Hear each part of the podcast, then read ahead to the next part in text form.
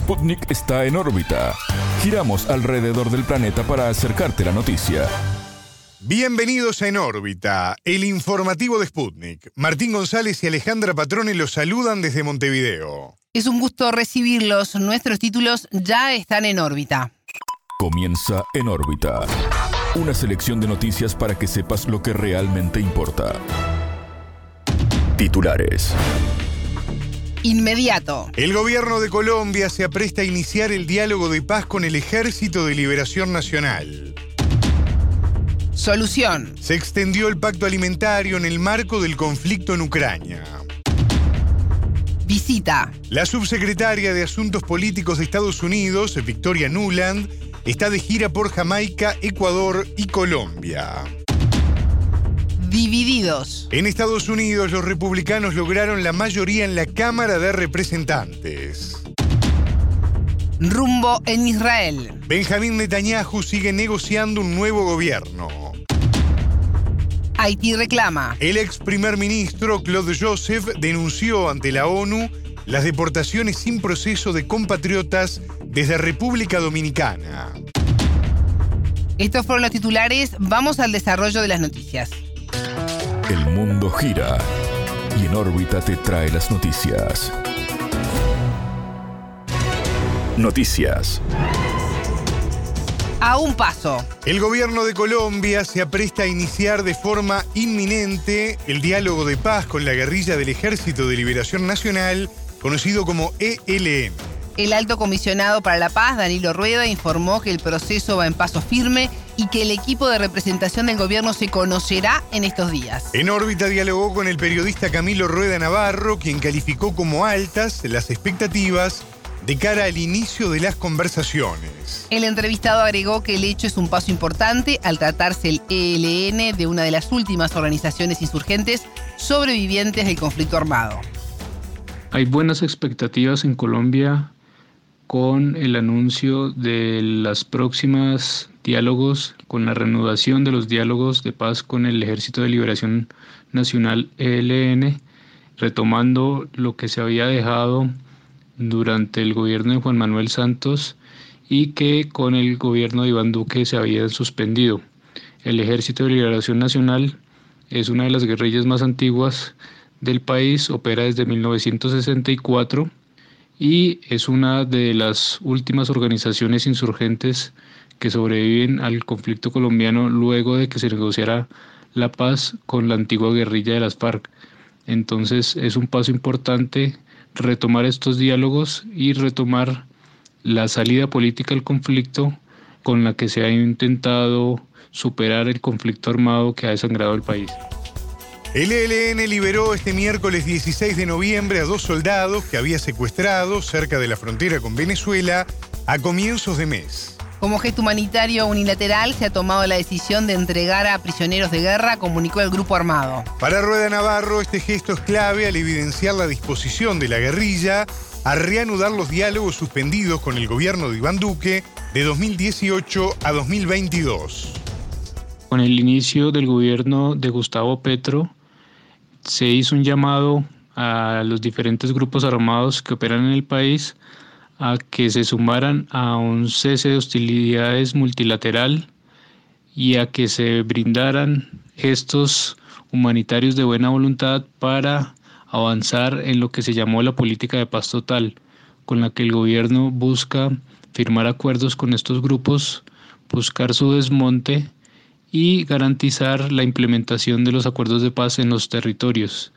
Entonces, la liberación de diferentes personas que se encontraban en poder del ELN es una buena medida y es un gesto de buena voluntad que eh, evidencia la disposición a reanudar los diálogos que se habían suspendido en el gobierno de Duque y a retomar la agenda que se alcanzó a avanzar. Entonces es un gesto positivo y que brinda optimismo para el éxito de las negociaciones. El presidente Gustavo Petro anunció que tiene listos los nombres de quienes negociarán la paz con la organización guerrillera. Previamente, el canciller Álvaro Leiva anunció que España y Chile serán los acompañantes del proceso de paz. Según el periodista, aunque el gobierno se mueve con prudencia, hay optimismo en el Ejecutivo para iniciar las acciones en base al protocolo establecido.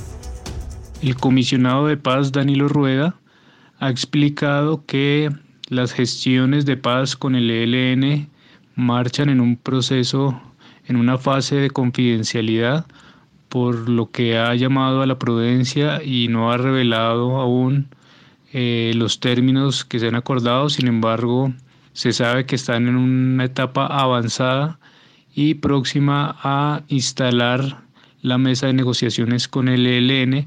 Ya se conoció un borrador de decreto donde se establece la delegación negociadora del ELN y asimismo se prepara lo que sería el equipo negociador del gobierno, eh, aunque tanto Petro como el comisionado Rueda han explicado que solo hasta último momento se conocerán los nombres de quienes integren esta delegación, probablemente sean eh, miembros cercanos al gobierno, eh, se han barajado nombres de parlamentarios, se han barajado nombres de gestores de paz de otros gobiernos y pues solo queda esperar que se oficialice cómo funcionará la mesa de negociaciones.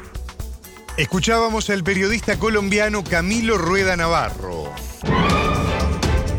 Solución. Rusia, Ucrania y Turquía y Naciones Unidas extendieron el pacto alimentario por cuatro meses. El mecanismo facilita la exportación de granos y otros productos a través del Mar Negro en el marco del conflicto en Ucrania. El presidente turco Recep Tayyip Erdogan realizó el anuncio confirmado luego por Moscú. El mandatario agradeció a su parruso Vladimir Putin, al ucraniano Volodymyr Zelensky, el secretario general de la ONU, Antonio Guterres. El líder de Naciones Unidas reconoció la labor del Centro de Coordinación Conjunto con sede en Estambul. El centro inspecciona los barcos con granos ucranianos para que este canal de suministro vital siga funcionando sin interrupciones. Guterres asimismo recalcó el compromiso de la ONU en levantar las trabas a las exportaciones de los cereales y los fertilizantes rusos. El acuerdo fue firmado inicialmente el 22 de julio y vencía el 19 de noviembre. De acuerdo con la ONU, unos 10 millones de toneladas de cereales y otros alimentos ya han sido exportados gracias al acuerdo de visita. La subsecretaria de Asuntos Políticos de Estados Unidos, Victoria Nuland, está de gira por Jamaica, Ecuador y Colombia. Washington informó que el objetivo de la agenda de la funcionaria es liderar diálogos estratégicos y compromisos bilaterales. En su primera parada en Jamaica, Nuland abordó el tema de la seguridad local en reuniones con el primer ministro Andrew Holness y su equipo. Luego, la estadounidense viajó a Ecuador, donde firmó acuerdos bilaterales con el presidente Guillermo Lazo y con el canciller Juan Carlos Holguín. Su última parada es Colombia, donde permanecerá los días 17 y 18 de noviembre, con paradas previas en Bogotá y Cartagena. En órbita entrevistó a Edison Pérez, analista político y periodista de la emisora ecuatoriana Radio La Calle. El entrevistado señaló que la principal misión de la funcionaria es fortalecer la presencia de Estados Unidos en la región le importa mucho lo que sucede en el denominado patio trasero. Políticamente Estados Unidos ha perdido cierta incidencia en la región, tomando en consideración que en las últimas elecciones el giro político por la elección de varios presidentes, entre esos Colombia, Brasil, también eh, Argentina, ha dado un giro hacia la izquierda y la presencia de esta eh, nueva camada de políticos de derecha se ve nuevamente debilitado y eso llama la atención sobremanera a Estados Unidos e intenta reforzar su trabajo, su presencia y sus acuerdos con eh, los gobiernos de, la región. Ahí eh, radica, digamos, principalmente la visita de Victoria Nuland, que está de gira por, por la región. En Ecuador, Nuland firmó un acuerdo bilateral con el que se pretende reforzar la lucha conjunta contra el crimen organizado internacional. El analista lamentó que el presidente Lazo intente deslindar su responsabilidad en la crisis de seguridad nacional y busque intentos de solución con Estados Unidos. Y el presidente Guillermo Lazo intentando deslindar de su responsabilidad en esta administración, donde eh, han sucedido ya ocho crisis carcelarias, donde ha existido cerca de 400 asesinados en, en las diferentes cárceles del país, intenta soslayar su responsabilidad y dice que es, eh, digamos, no solo es un problema local, sino es un problema regional, porque el crimen organizado no solo actúa en Ecuador, sino también viene eh, un poco apalancado por lo que sucede a nivel internacional. Habla de México, habla de Colombia, habla de, de, Perú y de alguna forma intenta también darle esa responsabilidad a Estados Unidos para que apoyen en el control y en el combate al crimen organizado. Habrá que ver si en, este, en esta visita con Victoria Nuland, la subsecretaria de Asuntos Políticos de Estados Unidos, se logra implementar y materializar esa ayuda para combatir al crimen organizado, a la delincuencia. El entrevistado se refirió al acuerdo comercial firmado por su país con la funcionaria de la administración Biden con la finalidad de expandir las relaciones con Estados Unidos. Ecuador acabó de firmar un acuerdo denominado de cielos abiertos. ¿Qué es lo que busca este acuerdo? Reducir las tarifas para promover los viajes y el comercio, estimular el crecimiento económico y la creación de empleo entre ambos países. Al menos ese es el discurso oficial tanto de Ecuador como de Estados Unidos. En la práctica sucede eso, va a suceder, se va a, lograr eh, implementar aquello. Ecuador de alguna manera empieza a vivir otra ola migratoria como la que vivió ya en el 99 y el 2000 a causa del feriado bancario. Más de 100 mil ecuatorianos han salido ya del país en este 2022. Muchos ecuatorianos han sido detenidos en la frontera de México con Estados Unidos intentando cruzar de forma ilegal a Estados Unidos. Este acuerdo va a ayudar a disminuir esa ola migratoria, sin duda alguna que no lo hará. Intentan de alguna manera, digamos, desplazar igual los ojos y la mirada en, en el tema trascendental y fundamental, que es la participación y sobre todo la incidencia de Estados Unidos en la región. Escuchábamos a Edison Pérez, analista político y periodista de la emisora ecuatoriana Radio La Calle divididos. En Estados Unidos, el opositor Partido Republicano logró la mayoría en la Cámara de Representantes. Tras las elecciones de medio término del martes 8 de noviembre, los republicanos alcanzaron los 218 escaños necesarios. Mientras continúa el conteo de votos, el presidente demócrata Joe Biden aceptó la victoria de la fuerza política rival en la Cámara. El mandatario expresó su disposición a trabajar en conjunto con los republicanos en beneficio de las familias trabajadoras del país. Sin embargo, el partido opositor podría impedir las propuestas y reformas de los demócratas. El político republicano Kevin McCarthy se perfila para ser el próximo jefe de la Cámara Baja. A partir de enero sustituirá en el cargo a la demócrata Nancy Pelosi. Un partido logra controlar la Cámara de Representantes y alcanza 218 escaños de un total de 435 lugares. Tras estas elecciones de medio término, el Congreso tendrá a los demócratas liderando el Senado y a los republicanos la Cámara Baja. En el Senado se deciden los cargos gubernamentales, en tanto la Cámara de Representantes controla lo relativo a legislación fiscal y el presupuesto. Desde el año 2021 los demócratas tenían la mayoría en ambas cámaras. En marcha. En Israel, Benjamín Netanyahu sigue negociando formar un nuevo gobierno y acordó legalizar colonias irregulares en Cisjordania. La coalición liderada por el político se impuso por sobre la del actual primer ministro Yair Lapid en las elecciones del primero de noviembre. La fuerza política vencedora la forman el partido de Netanyahu, el conservador Likud, con los ultraortodoxos Jazz y el judaísmo unido de la Torá. A esto se suman los ultras de sionismo religioso. El proceso de negociación avanza con algunas disputas, en particular en torno a los ministerios de Finanzas y Defensa. Por su parte, sionismo religioso insiste en su reclamo de legalizar docenas de colonias en Cisjordania alzadas sin permiso y no regularizadas por Israel. El domingo 13 de noviembre, Netanyahu recibió el encargo de formar gobierno por parte del presidente Isaac Herzog. Tiene un plazo de 28 días para confirmar su ejecutivo el que se prevé sea el más derechista de la historia del país. Si Netanyahu, ex primer ministro en dos oportunidades, no lo logra, puede recibir una extensión de otros 14 días.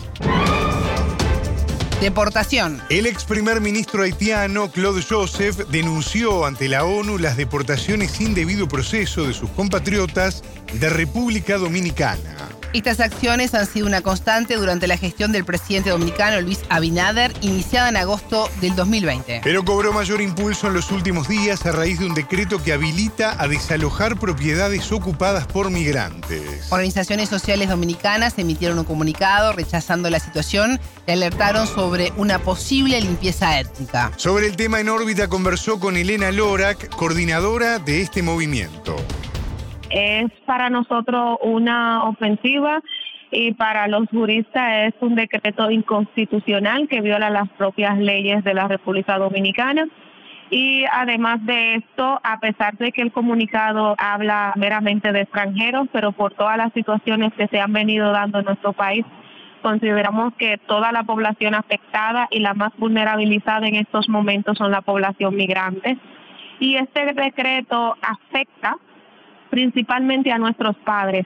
Y nosotros como sus descendientes, pues corremos el riesgo también de que con todas las medidas que lleva la policía después de este decreto, se pueda cometer desalojos masivos e impulsión de las personas que ya llevan décadas viviendo en el país.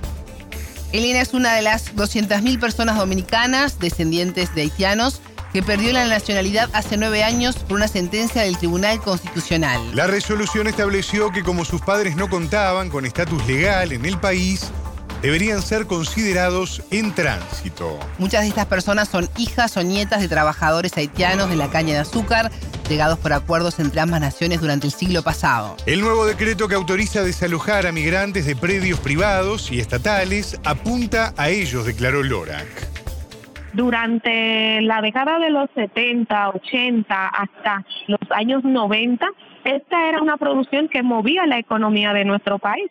Y con todo esto, quienes más fueron parte principal de esta producción han sido nuestros padres. Por eso nosotros como descendientes estamos aquí en el país y estamos alojados más en lo que han sido las zonas batalleras que fueron zonas que construidas ardean alrededor de las cañas de azúcar. Estas tierras que han quedado las personas que el Estado no pudo regresar a, su país, que son ya las personas cañeras, que incluso tienen que estar luchando por una pensión, que tampoco el Estado le ha reconocido esto. Y esa medida del presidente afecta más principalmente a esa población que vive en las zonas batalleras. La ONU ha reclamado al gobierno dominicano frenar las deportaciones y, al igual que la OEA, regularizar a los descendientes de haitianos. El Estado dominicano también ha reconocido ante la Comisión Internacional de Derechos Humanos el no pago de pensiones y la falta de documentación de los cañeros todo una política también migratoria muy a la espalda de lo que es el derecho humano. Estas expulsiones se están haciendo sin el debido proceso en el cual deportan niños, mujeres embarazadas. También hablamos de personas dominicanas. De hecho, en los reportes que ha habido en estos días, en una casa de sacaron a un joven dominicano. Entonces, con todas estas realidades, lo que se está implementando es como una política de incentivar el odio, la discriminación, el racismo. Aparte de eso, también eh, todos los que desde mucho tiempo han, han tomado el tema haitiano como, como el chivo expiatorio para poder tapar cosas y también para hacer políticas ya que es un tema que levanta mucho lo que es el morbo, donde una población meramente llevada a lo que ha sido toda la historia entre Haití y República Dominicana, el tema haitiano resalta eso. Y los políticos de nuestro país lo utilizan para hacer sus políticas valer. Escuchábamos a Elena Lorac, coordinadora del movimiento reconocido que reúne a dominicanos descendientes de haitianos aquí en órbita. Pueden escucharnos a las 18 horas de México, 21 de Montevideo y a las 0 GMT por sputniknews.lat. En órbita.